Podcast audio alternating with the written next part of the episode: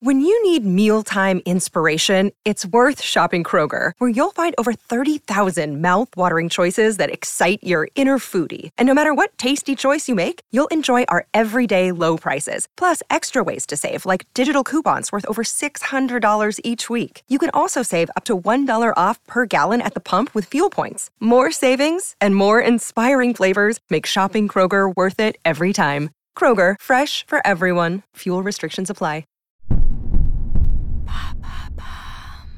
Comment Joule est devenu le plus gros vendeur de l'histoire du rap français Merci d'avoir posé la question. Après Nino, c'est le deuxième artiste français à battre ce record. Fin avril 2022, le rappeur Joule a décroché son centième single d'or avec le morceau La Street, un titre issu de son album Indépendance, sorti en décembre 2021. La même année, il était l'artiste le plus streamé et 8 de ses albums trustaient le top 200. C'est qu'il est productif l'animal. En 8 années de carrière, il sort 16 albums, sans compter les 10 projets gratuits qu'il intercale pour faire patienter son public. Tous décrochent le platine minimum. Résultat, il est le deuxième artiste de l'histoire de la musique en France à posséder autant d'albums double platine après monsieur Johnny Hallyday. Comment situer Joule sur la scène rap français? Ayam, Funky Family. Marseille a toujours été une scène importante du rap en France, mais au début des années 2010, elle est peut-être un peu endormie. Joule reprend du folklore spécifique du rap phocéen, mélancolique et authentique, tout en y ajoutant sa touche. Là où il se démarque vraiment de ses collègues, c'est dans ses influences musicales.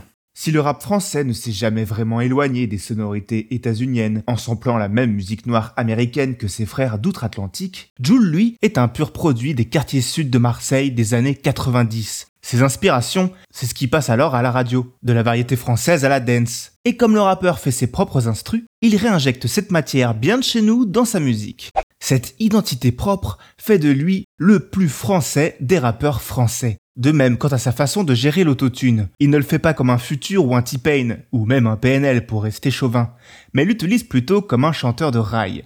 Il perce en 2015 une période décisive du rap français, où s'opère un véritable renouveau commercial et esthétique, avec l'émergence de figures comme PNL, SCH et donc Joule. Mais au début, il est vu d'un mauvais œil par les fans et les acteurs de ce genre musical assez conservateur.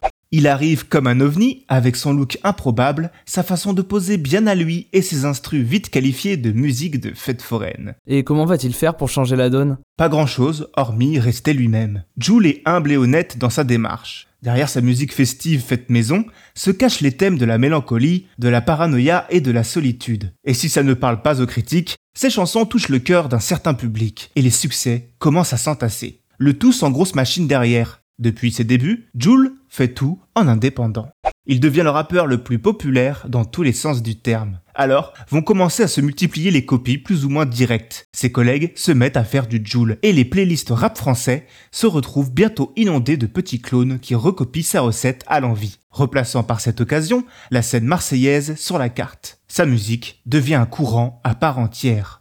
Peu à peu, il va gagner le respect auprès de tous les milieux, jusqu'à devenir son élément le plus fédérateur. Car si malgré sa notoriété il reste timide et discret, c'est aussi le seul qui peut réussir à coordonner un projet réunissant plus de 50 artistes sur un seul projet, le fameux très organisé, d'où sera tiré l'immense tube Bande organisée. Il récidive en 2021 en réunissant 157 artistes, parisiens et marseillais, sur le même album. Pourtant, tous ces ouragans autour de lui ne changent rien.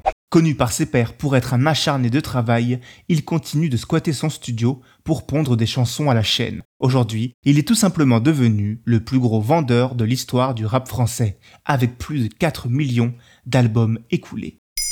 Maintenant, vous savez, un épisode écrit et réalisé par Jonathan Oppard. Ce podcast est disponible sur toutes les plateformes audio, et pour l'écouter sans publicité, rendez-vous sur la chaîne Bababam Plus d'Apple Podcast.